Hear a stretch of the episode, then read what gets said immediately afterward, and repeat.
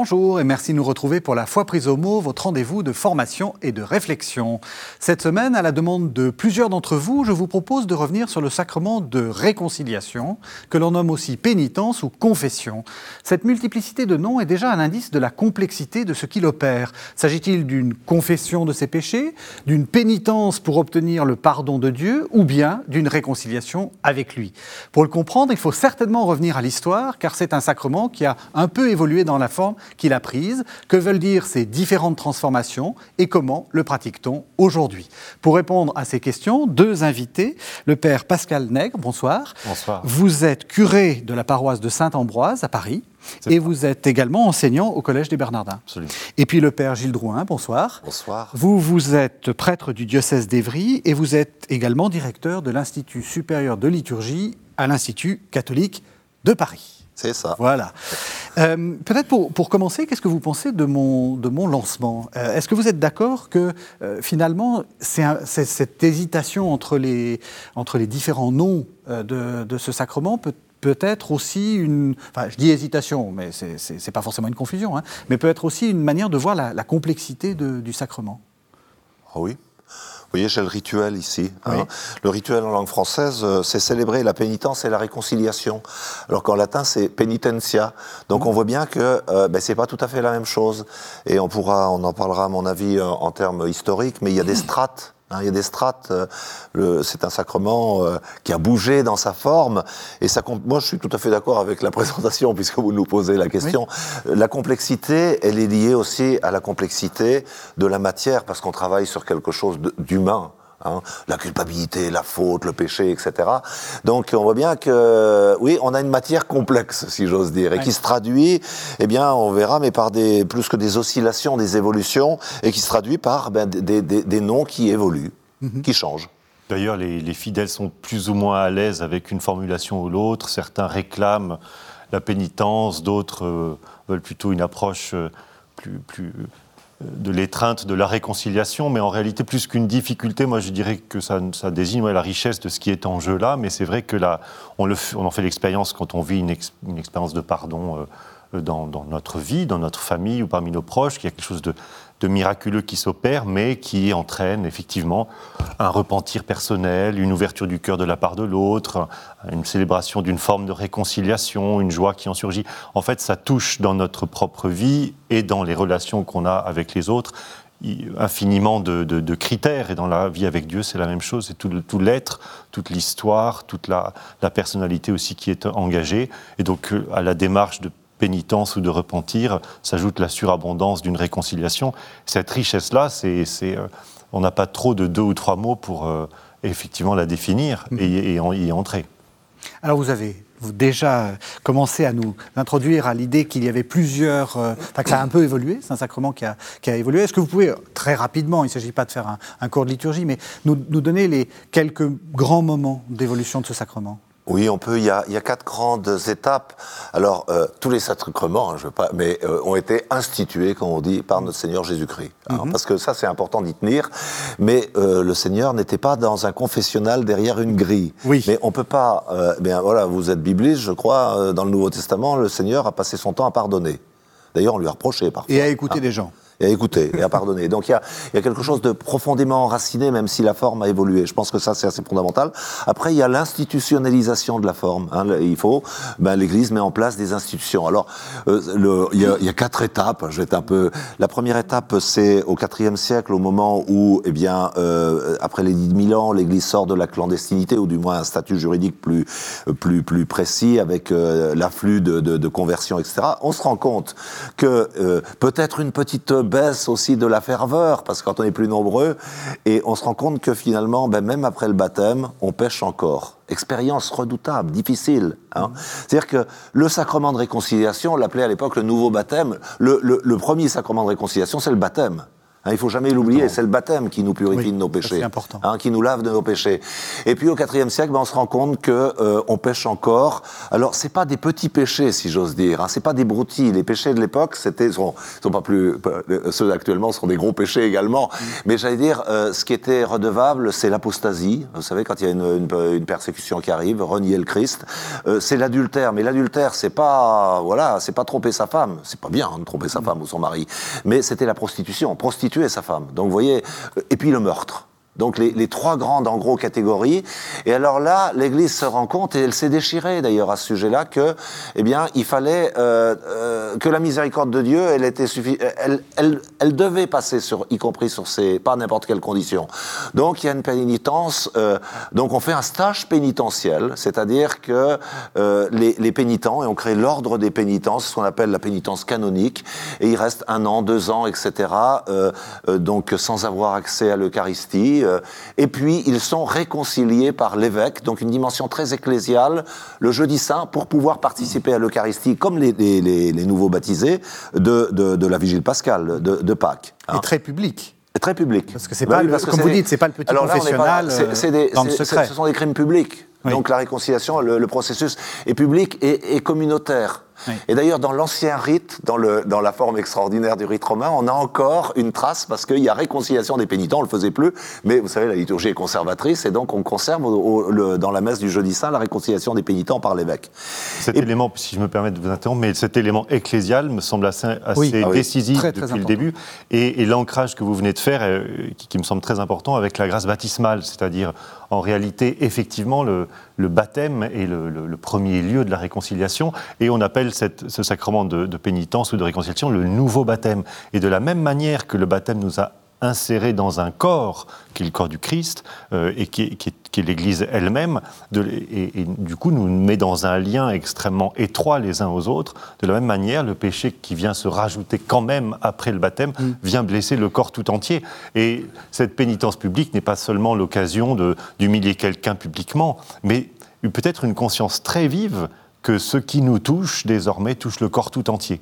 Et que du coup, la réconciliation, elle est vécue aussi par le corps tout entier et célébrée dans un lien au catéchumène parce que c'est la grâce baptismale qui est restaurée en nous par la miséricorde de Dieu. Et le corps tout entier se réjouit quand un membre, un membre du corps est, est restauré et réconcilié. Et si je puis me permettre, une, difficulté théologique, euh, une, difficulté théologique extrême, enfin qu'on voit bien par exemple dans l'Épître aux Hébreux ou, ou chez, ou chez Paul, euh, à partir du moment où le Christ a été crucifié une bonne fois, comment est-ce que le, le péché peut continuer à avoir de, de l'influence? Si vous lisez l'Épître aux Hébreux, vous avez l'impression qu'en gros, eh ben, il n'y a, plus- il y a, plus de, de- il y a plus rien pour le, pour le, pour le péché. J'imagine que c'est compliqué à, à penser ça. Pourquoi le, le sacrement du baptême ne suffit pas?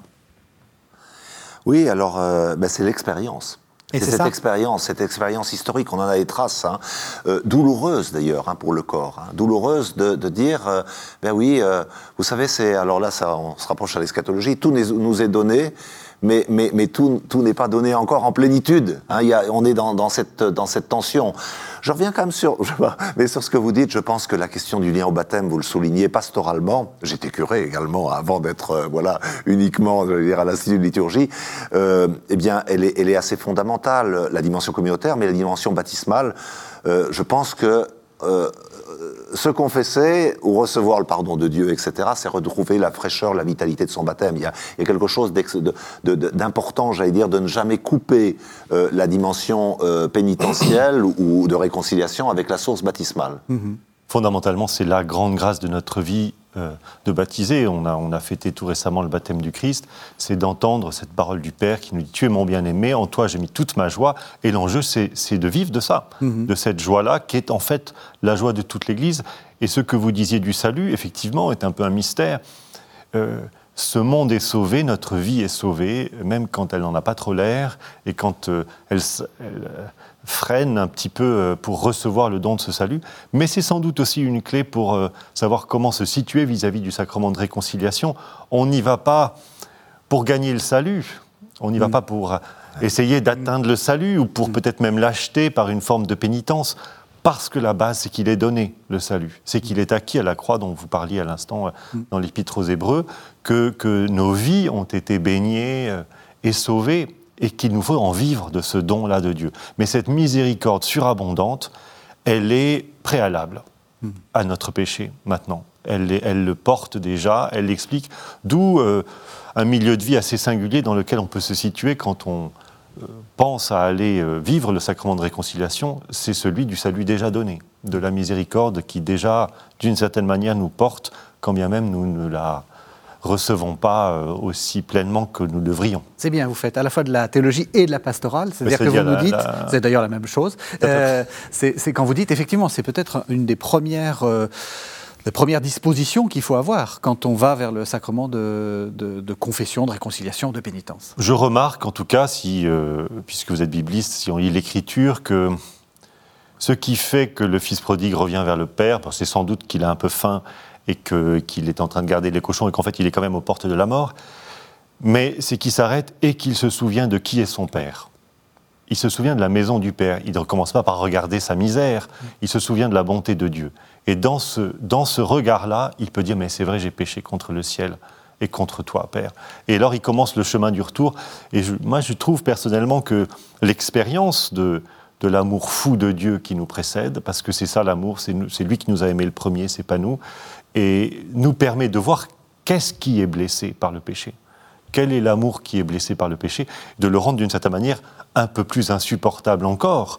Euh, je ne suis pas tout à fait sûr que se regarder soi-même pour se condamner dans la réalité de son péché soit un moteur très puissant pour nous faire vivre de la joie de Dieu. On continue? On, continue. Euh, euh, ah, non, mais on, est, en plein de. Non, non, mais, ce qui est bien, c'est que. Dans les étapes, oui, parce vous que. vous faites de l'histoire et de la théologie en même temps. On voit très bien que chaque étape peut nous apporter quelque chose, enrichir la perception qu'on a du sacrement. Alors, on continue, hein, puisque. Euh, mais ça n'a plus marché. Parce que c'est très intéressant, c'est-à-dire que sacrement, eh bien, comme on joue, je pense, avec la culpabilité et tout, les hommes et les femmes essayent toujours de le contourner. Et ce qui s'est passé, c'est que très souvent, eh bien, finalement, on retardait le baptême on se faisait baptiser sur son lit de mort, in articulo mortis, comme ça, parce que c'était quand même un peu, un peu gênant, hein, cette pénitence publique, si j'ose dire, je le présente un peu en souriant, et, que euh, ben, l'Église s'est rendu compte que, vous voyez, on contourne, et ça c'est très très intéressant. Hein. On contourne, et alors la deuxième étape, eh bien, elle vient de, nos amis les moines irlandais. Hein, les moines irlandais, vous savez que après les grandes invasions de, l'Europe occidentale, eh bien, euh, l'Église, la société entière était dans une situation de, de ruines, parfois de difficultés. Et euh, l'Irlande a envoyé des moines qui ont euh, réorganisé, revitalisé le catholicisme, Saint Patrick, Saint Colomban, euh, le, christianisme occidental. Et alors ces moines irlandais, alors eux étaient aux prises avec des sociétés un peu rustiques, si j'ose dire. Et ils se sont dit, il y a quand même quelque chose. Ils ont apporté deux choses. Il y a, une notion de gravité de faute. Il y a, on commence à voir, il y a des fautes qui sont sérieuses, et puis des fautes qui sont moins. dont toute faute est sérieuse mais, mais quand même, mm. vous voyez, on, introduit une notion d'échelle. Et puis on introduit, et ça c'est le côté magnifiquement pastoral de ces braves moines, c'était pas des moines, euh, c'est des moines pasteurs. Hein, mm. euh, c'était, et, on introduit la notion de réitérabilité, c'est-à-dire qu'on peut se confesser, dont on ne se confessait pas à l'époque, mais on peut recevoir le pardon de Dieu à plusieurs reprises. Parce que, ben voilà, vous avez été réconciliés, et puis encore après, eh bien, vous pouvez, la pénitence euh, canonique, ça se faisait qu'une fois après le baptême, et vous pouvez retomber. Hein. on voit c'est très beau parce que finalement c'est la miséricorde. L'Église, elle se rend compte de la miséricorde. Alors on a mis en place ce qu'on appelle d'un mot un peu pas très beau, une pénitence tarifée. Et c'est-à-dire qu'il y a, euh, eh bien, euh, j'allais dire, euh, un engagement, c'est ce qui est à l'origine de nos pénitences, entre guillemets, en fonction de la gravité de la faute. Alors, je souris parce qu'il faut sourire, mais il faut sourire avec beaucoup de miséricorde.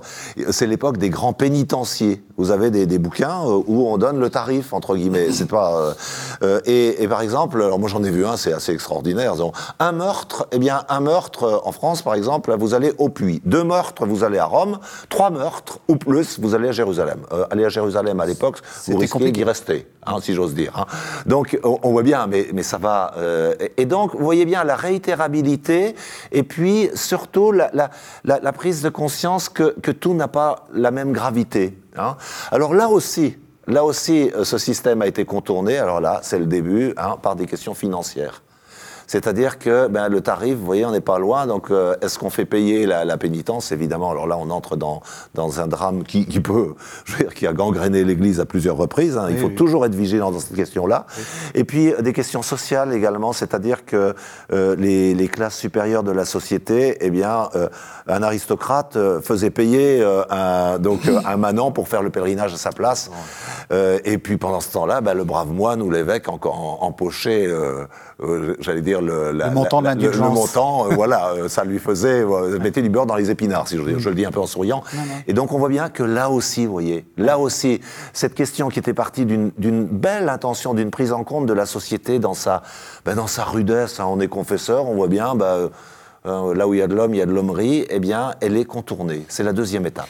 Peut-être une question, parce que euh, je vois qu'on est en train, avec l'histoire, de faire aussi beaucoup de théologie, et, peut-être aussi un peu de pastoral. Est-ce que vous, vous avez un pénitencier? Euh, C'est une question qu'on avait, a un peu abordée au début de, enfin, avant de préparer cette émission. Est-ce que vous avez des, grilles en vous disant telle faute, je fais telle chose, enfin, j'impose telle, telle pénitence ou pas? Et est-ce que c'est pas un peu difficile de faire ça? Alors, je vais, je vais vous répondre en, deux temps, parce qu'il y a un élément euh, que le Père a dit qui me semble aussi important. Effectivement, le, le, sacrement évolue dans sa forme. Je crois que le péché de l'homme n'a pas évolué dans sa forme. C'est-à-dire que peut-être qu'on prend conscience de euh, quelque chose qui, dans un contexte, est grave ou plus grave. Le péché est grave, je crois qu'on peut le dire, le péché c'est grave. Mm-hmm. Ce serait grave de penser à force, mais c'est aussi un des mécanismes du péché, et du malin sans doute dans nos propres cœurs de pécheurs, de, de nous y habituer et donc euh, de finir par euh, croire que c'est pas grave. Euh, souvent, il m'arrive de me demander pour moi-même est-ce que je pleure, est-ce que je pleure assez mes péchés? Mm-hmm. et, et, je crois que je les pleure pas assez et qu'il y a des larmes, des belles larmes qui, face à la gravité d'un péché, ouvrent déjà dans notre cœur le, rapport à, enfin le lien avec le cœur de Dieu. Euh, pas de tarif, non, parce qu'il n'y a que des, relations uniques, des rencontres uniques entre la gratuité absolue de la miséricorde de Dieu et des vies concrètes, dans des contextes concrets.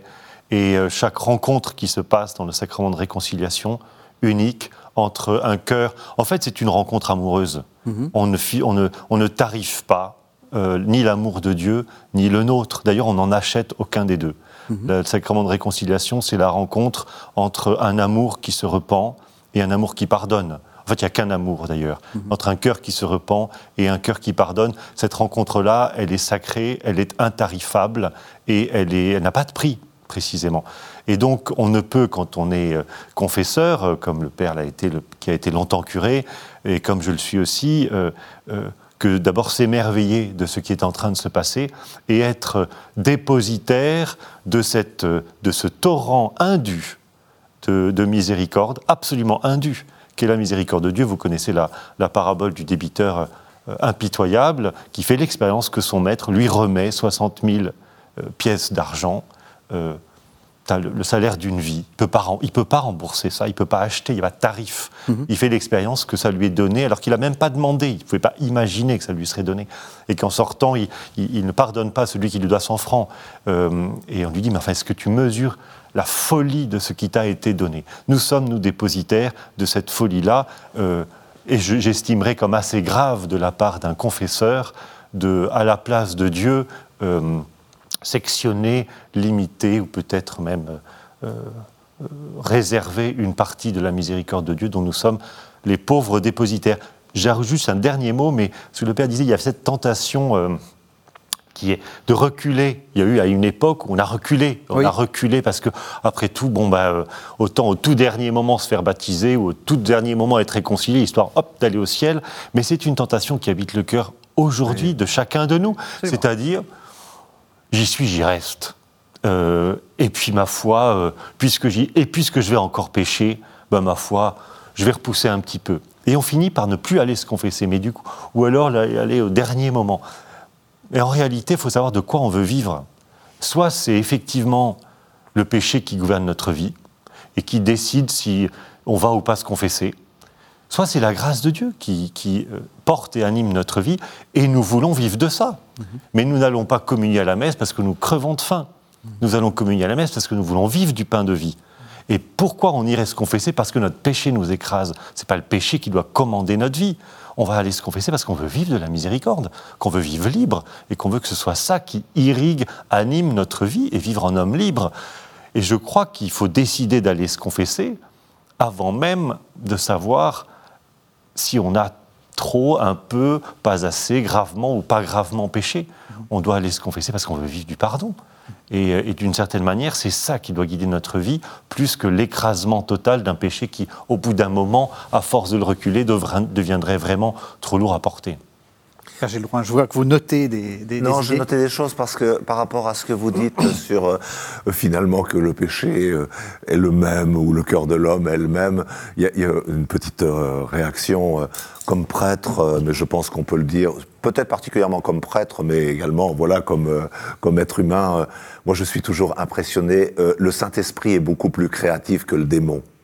Ah Euh, oui. je, je m'émerveille. Il y a beaucoup plus de créativité dans un cœur euh, qui, qui s'ouvre à, à la grâce. Euh, le le- le- le Saint-Esprit fait des merveilles avec peu de choses souvent. hein. Alors que vous savez, le péché, c'est toujours la même chose. hein. C'est le sexe, le pouvoir et l'argent depuis la nuit des temps. hein. Euh, peu, peu de choses à peu près. Est-ce que vous êtes en train de nous, dire que ce ministère est un peu répétitif Non, non, non, pas du tout. Pas du tout, mais c'est-à-dire, il faut pas mettre à parité euh, le, Oui. le diable et le ce. Saint-Esprit. c'est- fondamental. Je veux dire, euh, c'est d'une. euh, et on voit bien, on est aux prises avec des choses bah, qui sont graves, comme vous dites. hein. Moi, je suis pas. Mais, mais c'est pas très créatif, vous voyez. Alors que la grâce est créatrice. Ah, mais ça, c'est c'est créatif. Ça, je, je- je trouve ça absolument fondamental. C'est-à-dire qu'on fait l'expérience. Il peut y avoir, au bout de 4 heures de confession, une forme euh, de fatigue, voyez, d'épuisement ou de lassitude, même dans le cœur du, du, du- Pourquoi? Parce que confesseur qui est lui-même qui est lui-même un pauvre pécheur, Oui. parce que parce que parce que le, le cœur de l'homme n'est pas nouveau depuis depuis Ah. son depuis sa création. En revanche, on est fasciné par la nouveauté de l'Esprit Saint, Ah Oui. par la radicale nouveauté de ce que Dieu fait, la jeunesse de Dieu quand il surgit dans une vie. C'est fascinant, à tel point que même celui qui se dit, mais si je reviens dans un mois ou dans 15 jours, je vais redire les mêmes choses. Oui, mais la grâce de Dieu sera le surgissement d'une nouveauté radicale à chaque fois.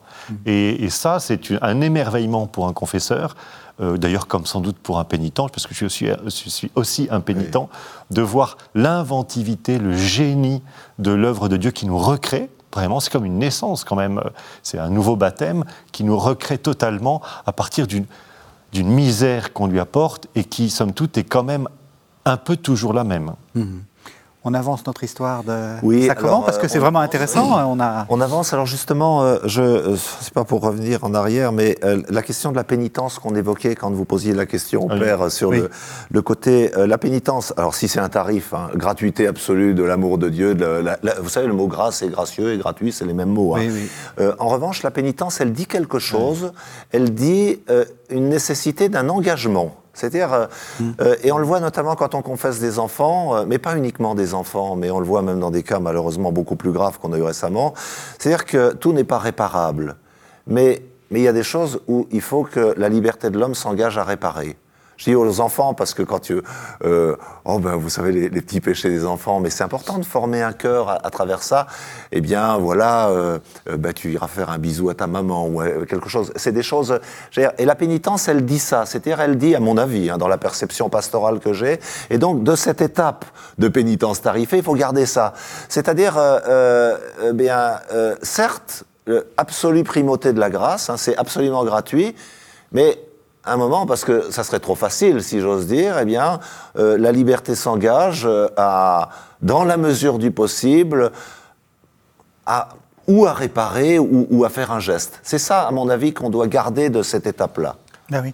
Alors, ouais. oui, très concrètement, euh, quand, donc, quand on va, quand on va se, se confesser, que le, donc le, le prêtre nous donne une pénitence, entre, entre guillemets, euh, c'est pas, c'est pas simplement réparer. Je veux dire, il y a, il y a- rentrons dans les détails. Euh, Oui. C'est, pas. Trois, euh, trois patères, deux Voilà, avés. trois patères, deux AV. Moi, je vous disais tout à l'heure que j'ai j'ai, cassé les jouets de, de- de ma sœur. Oui. Euh, On ne peut pas toujours les réparer. On peut pas, alors, on peut pas toujours les réparer, mais ça serait bien de pouvoir en acheter un nouveau. Et il y a en plus la- la- le fait que, ben voilà, c'est pas bien au au regard de Dieu. C'est pas bien au regard de ma sœur, c'est pas bien au regard de, de Dieu. Est-ce qu'on peut distinguer les choses? Alors, euh, la, question de la réparation une question, je ne suis pas anthropologue parce qu'elle elle est, elle est, très importante, j'allais dire, c'est dans la logique du pardon. Hein.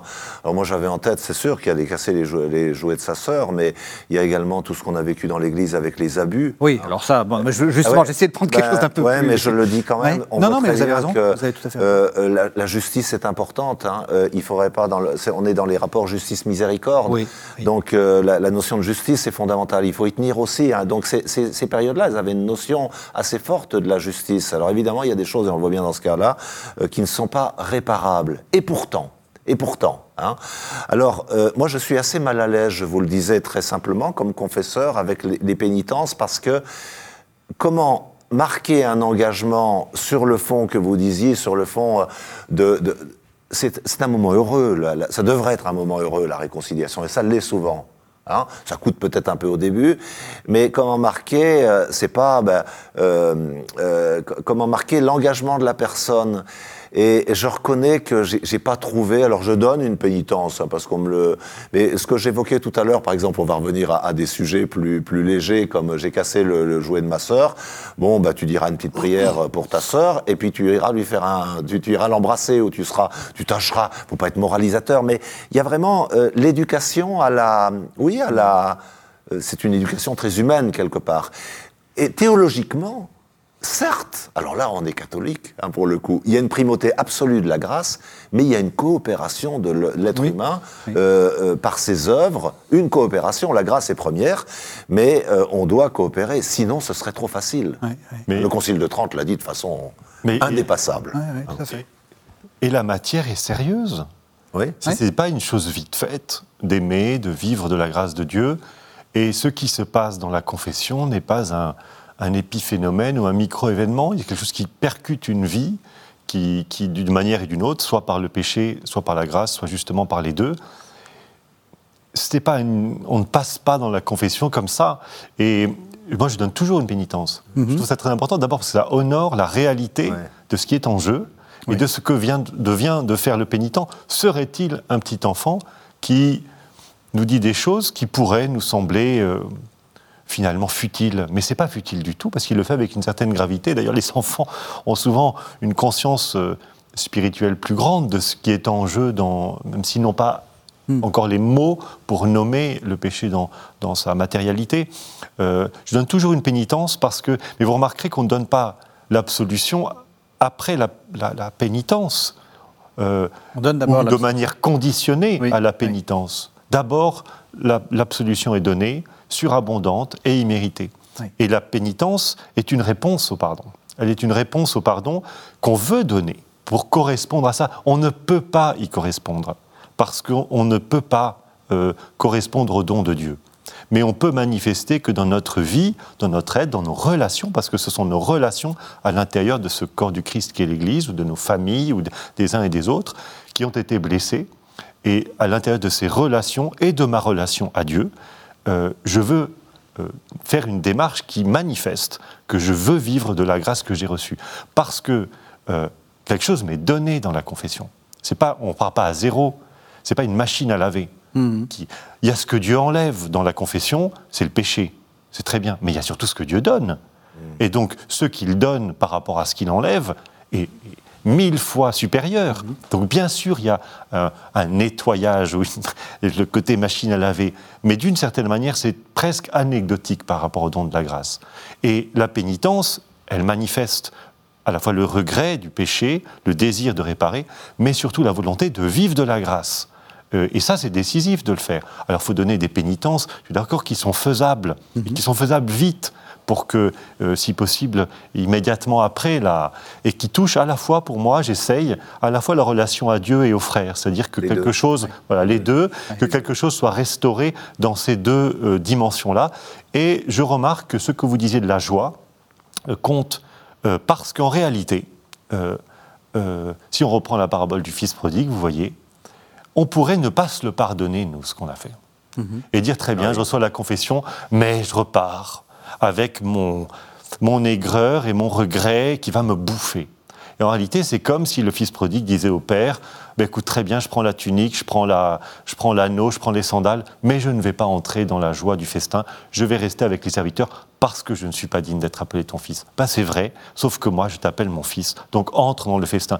Et d'une certaine manière, consentir à la joie d'être sauvé, consentir à, cette démarche de jubilation qui est j'ai vraiment péché et je suis vraiment pardonné, et pour moi aussi une mise en œuvre de la, de la démarche de pénitence qui est bien sûr euh, euh, une réparation autant que faire se peut, et souvent on ne le peut pas parce que c'est disproportionné, mais aussi un consentement à la grâce. Et je vais vivre de ce don de Dieu.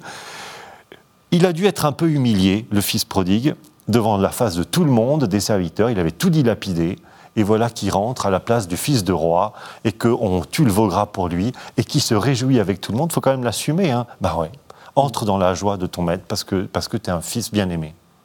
Je vous propose qu'on fasse une, pause en écoutant, parce que ce que vous dites euh, m'intéresse par rapport à, un texte que donc, je vous propose d'entendre. C'est les canons 987 et 989 du Code de droit canonique. Que nous avons l'un et l'autre en mémoire. Mais, mais, vous allez l'avoir en mémoire parce qu'on va vous le, lire. Et vous allez peut-être même le commenter. Donc nous écoutons le Code de droit canonique de 1983.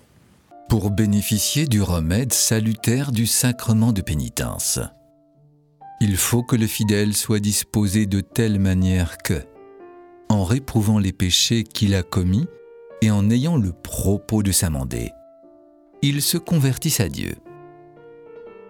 Le fidèle est tenu par l'obligation de confesser, selon leur espèce et leur nombre, tous les péchés graves commis après le baptême, non encore directement remis par le pouvoir des clés de l'Église, et non accusé en confession individuelle, dont il aura conscience après un sérieux examen de soi-même.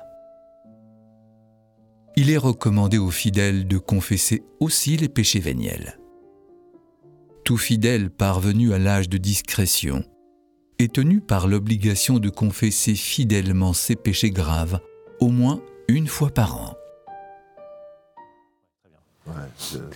Voilà, vous vous étiez mis d'accord euh, directement pendant le, texte, mais avant, je vais quand même euh, perturber la, belle ordonnancement en vous posant une question un peu compliquée, Père Gilles Drouin. Quand on tape euh, sur Internet des, choses sur pénitence, réconciliation, etc., sacrement, on tombe sur ce code de droit canonique qui me semble, alors peut-être que vous allez me, contredire, mais qui me semble un peu moins miséricordieux ou un peu moins euh, exaltant que euh, ce que vous, vous deux vous dites. Il y a quelque chose d'un petit peu, il faut se convertir, il faut se, il faut, on est tenu par l'obligation, il y a les péchés graves, etc.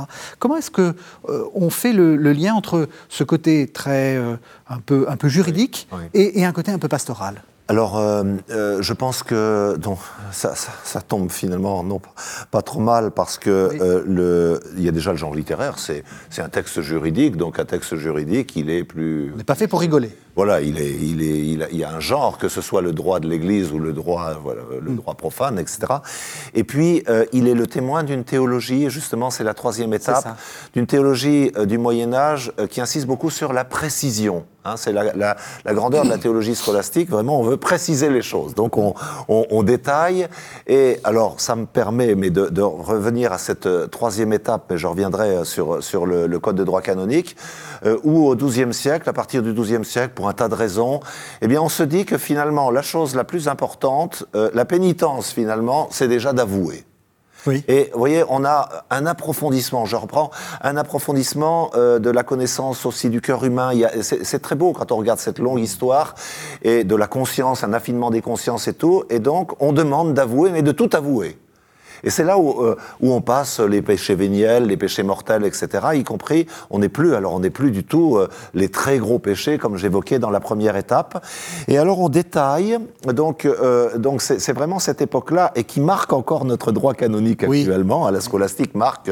et on détaille les conditions ben, pour que ce sacrement, alors on n'utilise pas le mot de validité, mais qu'est-ce qu'il faut faire? Alors c'est l'époque aussi, je vois, on nous demande de, de confesser la totale, l'intégralité de ses péchés. C'est l'époque où au concile de Latran IV, on demande euh, de se confesser une fois par an, mais simplement pour une raison, on oublie souvent. On dit on se demande de se confesser une fois par an, mais c'est pour communier une fois par an, parce que les gens communiaient plus, ne se sentaient pas dignes justement. Alors l'Église, euh, parce que l'Église dit, bah, il faut quand même que les chrétiens, on n'a pas perdu cette idée, communient au moins une fois par an. Donc on faisait ses Pâques, vous voyez, et on se confesse une fois, et on précise. Donc il y a la précision, alors je vais entrer simplement, euh, donc l'aveu est important, et c'est là où on parle de confession. Vous voyez Oui. Euh, Confession parce que on confesse ses fautes. Donc la dimension de l'aveu, donc de l'examen de conscience, de, de l'exhaustivité devient très importante. Euh, la question de la contrition, mais ça demeure, est importante. La contrition, c'est le regret que vous avez de ses fautes, de vos fautes que j'ai de mes fautes. Euh, alors, en termes scolastiques, si quelqu'un, et ça peut se voir, hein, alors il faut être vraiment euh, miséricordieux, mais si quelqu'un se confesse sans avoir un vrai regret, le, le- le sacrement, en toute rigueur, n'est pas valide. Alors, il faut être misé vraiment. Oui. Et on voit bien, parce que c'est pas, pas de- mécanique, oui. c'est pas mécanique. hein. Donc la question, vous voyez, on, on commence, euh, il y, a- il y a déjà au XIIe siècle une émergence de la prise de conscience de l'individu. Hein. On est moins communautaire, on est individuel. hein. On est strictement individuel. On a peut-être perdu la dimension commu- communautaire. Donc aveu, contrition. La, la pénitence demeure la satisfaction, hein, et euh, mais alors là, euh, et puis il y a la quatrième partie, c'est l'absolution. Hein, l'absolution, euh, avec la formule d'absolution, on est dans une sacramentaire très précise. Et alors là, ce qui est euh, intéressant, c'est que on anticipe, c'est ce que vous disiez, l'absolution par rapport à la pénitence. Dans le système de pénitence tarifée avec le- les pèlerinages, mais il fallait avoir faire- fait son pèlerinage pour être réconcilié. c'est ça. Alors que là, on se dit, l'aveu est tel, la contrition est telle, et c'est très beau aussi. Eh bien, comme vous disiez, on donne la, la miséricorde de Dieu est première. Par contre, la personne doit faire sa pénitence, comme on dit, ou faire sa satisfaction. Donc ça, c'est à la base de, c'est la confession. Alors, elle a été un peu, on va chanter la, la quatrième étape, mais elle a été un peu, euh, elle, comment dire, euh, elle a été aussi canonisée au moment du Concile de Trente, au moment de la, de la réforme catholique. Mais c'est ce sur, et puis on a, on a ajouté à la réforme catholique le confessionnal. Oui, c'est ça, l'objet. enfin, Beaucoup euh, le lieu. joué sur le secret, etc. hein. Mais, je, euh, mais euh, théologiquement, cette troisième étape de la pénitence scolastique, eh bien, est celle qui a fonctionné. C'est la pénitence du curé d'Ars, hein, euh, voilà, une grande figure qui a fonctionné euh, jusque avant, qui fonctionne encore, puisqu'elle elle, elle- elle base notre droit canonique, mais jusqu'avant le Concile Vatican II. Donc, euh, on, on demeure euh, enraciné dans ces quatre catégories aveu, contrition, euh, satisfaction, absolution.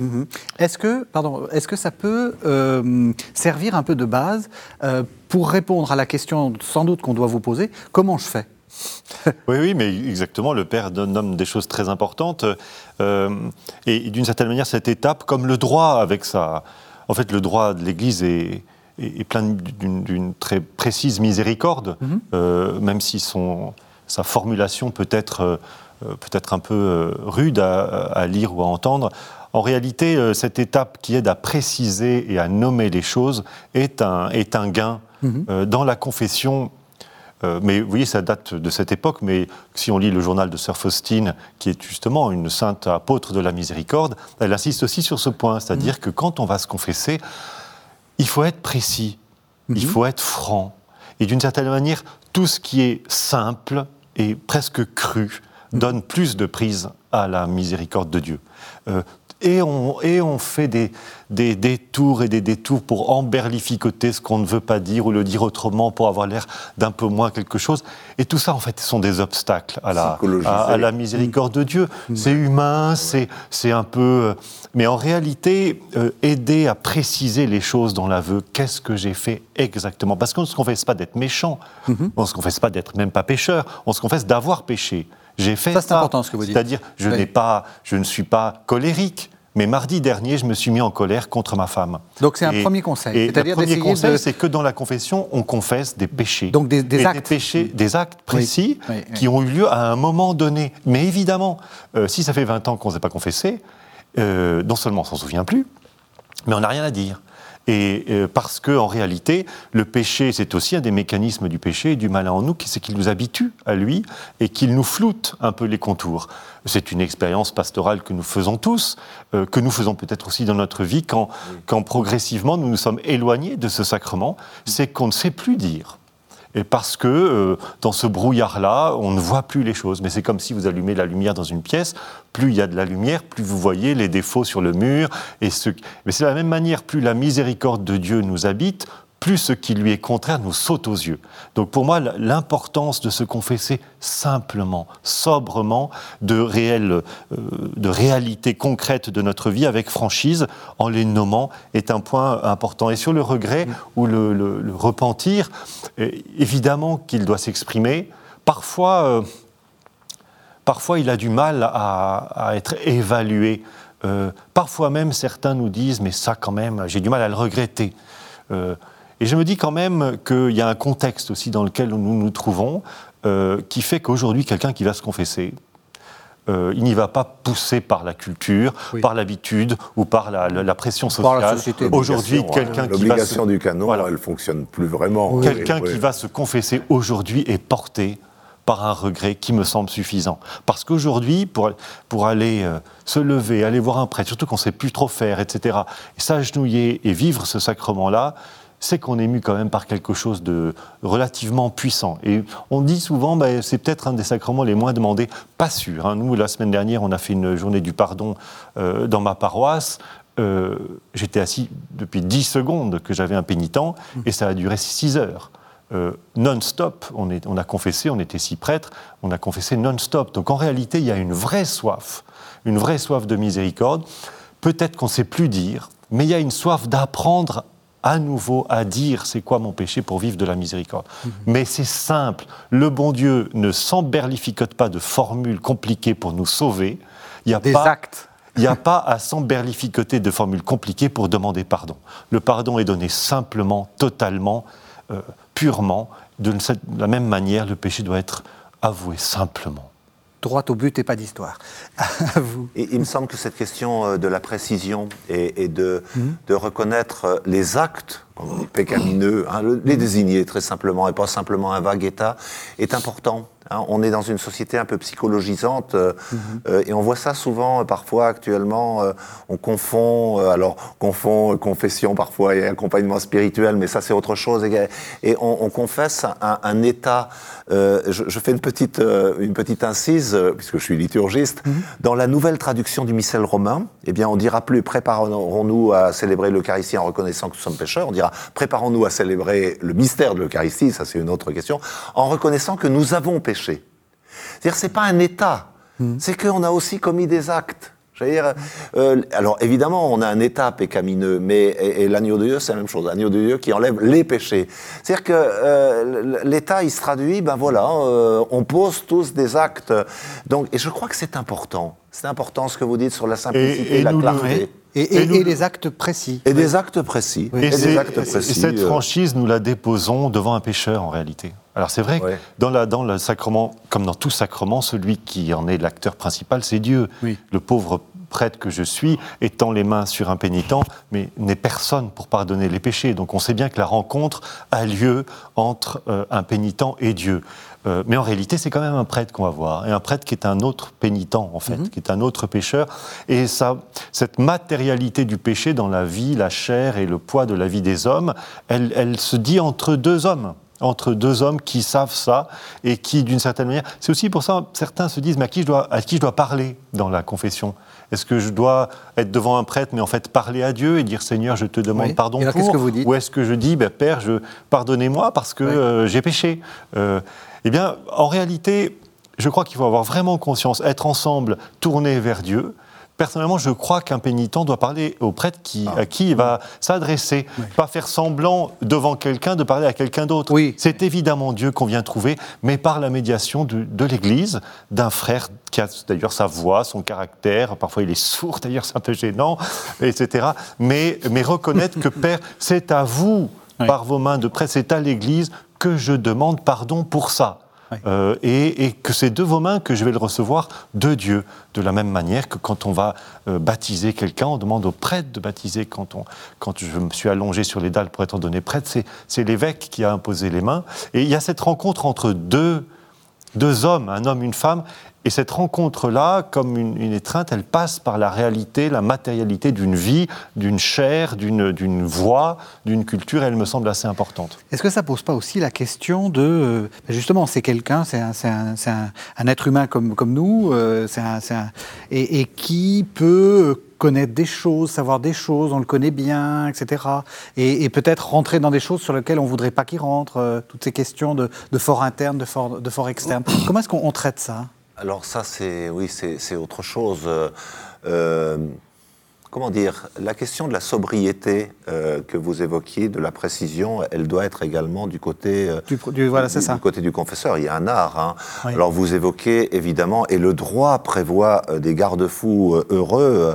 C'est-à-dire que par exemple, bah, vous disiez vous êtes, vous étiez supérieur de séminaire, vous ne pouviez pas confesser. Et heureusement, vous séminaristes, Hmm. euh, dans entre prêtres dans une même maison. Vous voyez, il y a des, il y a, il y a- il y a tout un tas de, de- de garde-fous qui permettent quand même. Alors il y a, il y a plusieurs choses, mais euh, d'éviter euh, justement ces, ces- ces intrusions et, ces- et, et d'a- d'avoir un terreau qui peut être, euh, on l'a bien vu, hein, euh, être le lieu où se développent les abus. hein. Oui, une sorte de confession Euh, complice. alors, quoi. et puis la première chose, oui, oui, oui, oui, oui, et ça prend des formes multiples. hein, oui, alors là, euh, et puis, alors il y a la question du secret. Hein. A la question du secret qui est quand même très importante. Euh, C'est-à-dire que là, pour le coup, euh, je crois qu'il faut être très, très, très, très strict sur le secret. Y compris quand il arrive, moi je voyais quand j'enseignais au séminaire, de partager sur des expériences et tout.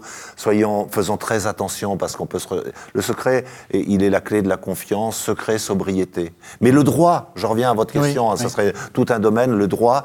euh, là, pour le coup, le droit avec sa précision, eh bien, il y a, il y a des domaines. euh, on va pas se confesser à son évêque, par exemple. Hein, Oui. euh, voilà, et, et c'est heureux. Et c'est heureux. Donc le, le droit donne des, des, des, des, des- des critères. Alors après, il y a les questions un peu psychologiques. Je ne sais pas vous qui êtes... euh, euh, quand j'étais curé en banlieue, je vois souvent, vous savez, en banlieue, les gens, ils viennent à Paris. Et à Paris, il y a des grands lieux de confession. Des gens avec lesquels vous travaillez en permanence, je comprends qu'ils veulent... Il y, a, il y a les deux cas. Hein, qui veulent, il, y a, il y a des gens qui qui veulent se, se confesser à leur pasteur parce qu'il y a une confiance. Hein, et il y en a pour lequel ils se disent, bah, on travaille euh, régulièrement avec vous, on a des missions.